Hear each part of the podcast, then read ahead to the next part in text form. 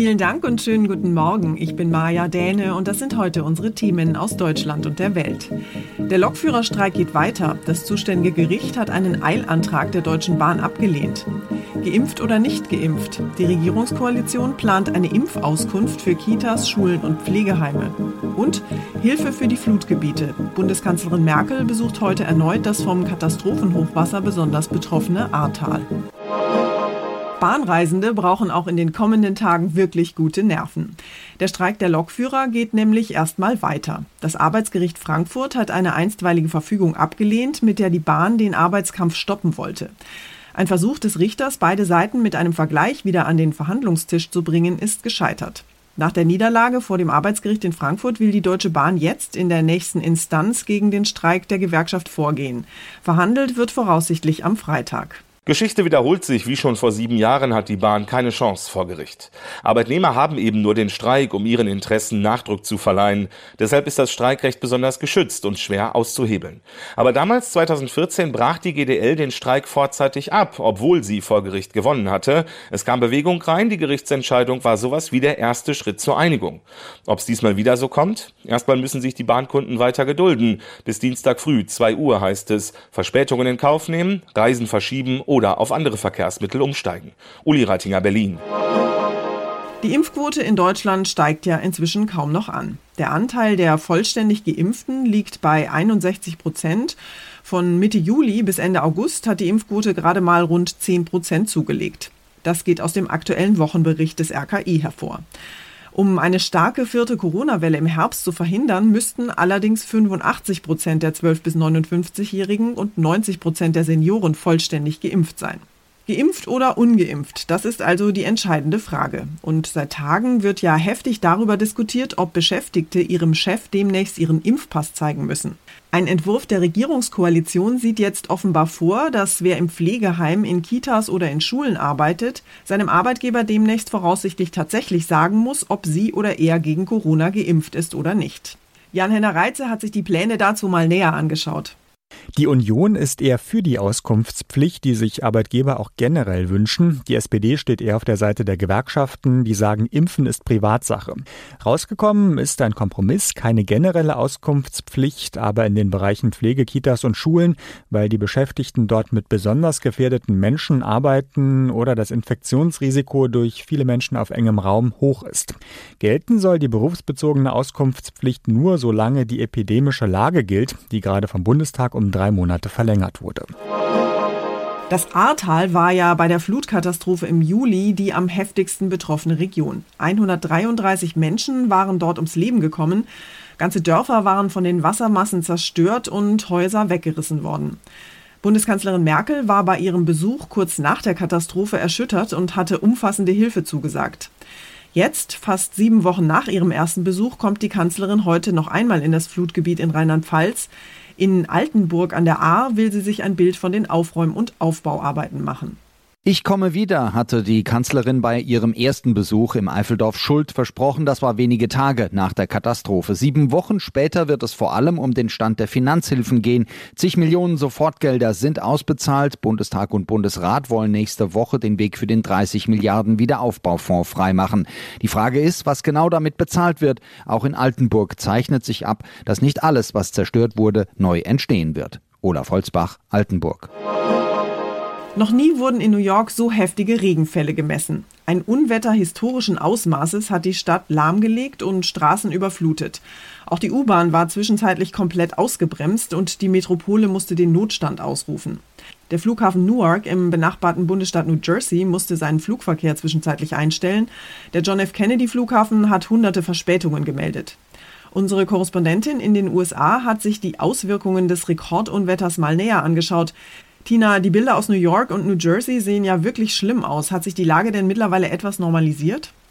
Nun teils, teils. In Manhattan ist nach einer harten Nacht wieder etwas Normalität eingekehrt. Das Wasser ist aus der U-Bahn abgeflossen. Viele festsitzenden Pendler konnten endlich nach Haus zurückkehren. Die Straßensperren wurden zum Teil entfernt. Auch der Flugverkehr läuft wieder. Die ganz große Sintflut ist vorbei.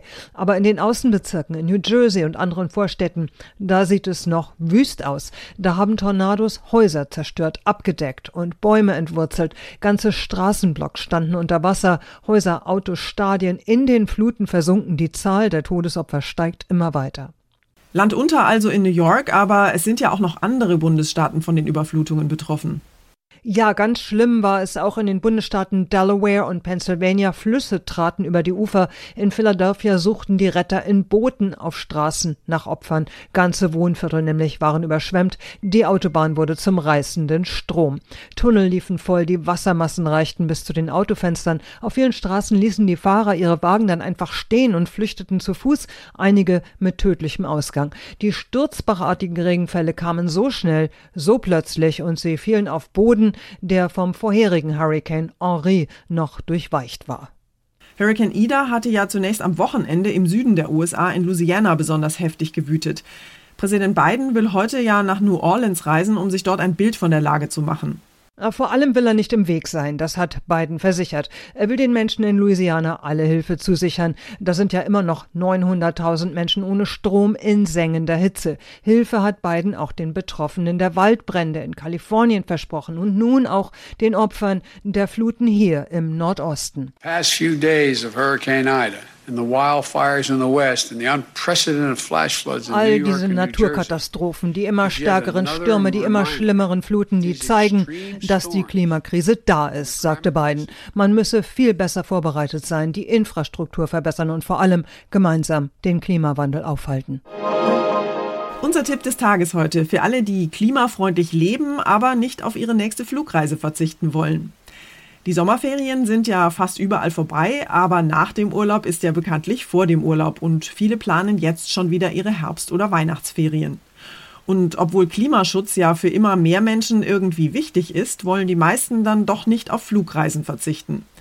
Zum Glück kann man ja einen CO2-Ausgleich für seinen Flug bezahlen, aber ist das wirklich so klimafreundlich, wie es klingt? Oder beruhigt das eigentlich nur das eigene schlechte Gewissen? Ronny Thorau aus unserer Serviceredaktion hat sich da mal schlau gemacht Ronny, eigentlich klingt es ja nach einer Win-Win-Situation. Mit ein bisschen Spendengeld wird ein Projekt unterstützt, das CO2 einspart und ich kann mit gutem Gewissen fliegen, oder? Ja, das Grundprinzip funktioniert schon. Also man zahlt zum Beispiel für einen Flug nach New York so 30, 40 Euro CO2-Ausgleich und damit werden dann eben die gut eine Tonne CO2, die dabei entsteht, anderswo eingespart. Es gibt aber einige Fallstricke. Zum einen muss man gut gucken, bei welchem Anbieter man den CO2-Ausgleich zahlt. Es gibt seriöse, wie zum Beispiel Atmosphäre oder Klimakollekte, aber auch unseriöse, beziehungsweise oft auch welche, die zum Beispiel ihre grüne Wirkung eher übertreiben oder sogar vortäuschen. Kritisch sehen manche Umwelt Umweltschützer zum Beispiel Baumpflanzungen. Warum das denn? Bäume speichern doch CO2. Ja, aber man kann nicht einfach wahllos Bäume pflanzen und gut ist. Die Baumart muss zum Beispiel stimmen und auch die Böden und das lokale Klima, sodass die Bäume da wirklich groß werden, weil erst dann speichern sie wirklich viel CO2. Monokulturen, also riesige Baumplantagen einer Baumart, speichern zum Beispiel auch nicht so gut CO2 und sind auch nicht widerstandsfähig und Bäume, die nicht lange halten, nützen ja wenig. Und man spart mit einer Baumspende eben auch nicht sofort CO2, sondern nur auf längere Sicht. Umweltschützer raten deshalb allgemein den sicheren, sofortigen CO2-Sparweg zu nehmen, nämlich weniger fliegen. Aber manche Ziele erreiche ich ja einfach nur per Flieger ja, dann ist es auch der beste Weg, das entstandene CO2 zu kompensieren. Aber bei vielen Strecken gibt es ja doch Alternativen. Bei Kurzstrecken sowieso, aber auch bei längeren Reisen kann man zumindest mal überlegen. Nach Rom zum Beispiel könnte man auch mit dem Nachtzug fahren oder man kann eine lange Zugreise durch Zwischenstopps in Etappen teilen. Oder man verlängert seine Reise und verschafft sich dadurch mehr Zeit für die Anreise mit anderen Verkehrsmitteln und muss auch nicht noch irgendwelche Inlandsflüge zum Beispiel einbauen. Und durch solche Etappen anreisen oder mehr Zeit steigt meist ja auch der Erlebniswert der Reise. Und zum Schluss geht es hier bei uns um Lockmittel für Impfmuffel. Weltweit versucht man ja inzwischen Impfskeptiker mit besonderen Goodies zur Corona-Impfung zu bewegen. In den USA gibt es zum Beispiel einen gratis Joint zum Impfpeaks dazu oder sogar ein Unistipendium. In Russland können Impflinge Autos oder Wohnungen gewinnen, in Israel werden sie gratis mit Pizza verköstigt und in Indien winken Benzin, Saatgut oder Dreiräder. Hier bei uns in Deutschland gab es lange Zeit gar nichts, außer den Stempel in den Impfpass. Aber jetzt macht die Stadt Hamburg Impfwilligen zwei ziemlich coole Angebote. Sie können sich nämlich entweder im Fußballstadion oder in der Elbphilharmonie impfen lassen. Das Konzerthaus im Hafen verwandelt sich heute Nachmittag in ein Pop-up-Impfzentrum und der HSV bietet einen Late Night Peaks im Stadion an.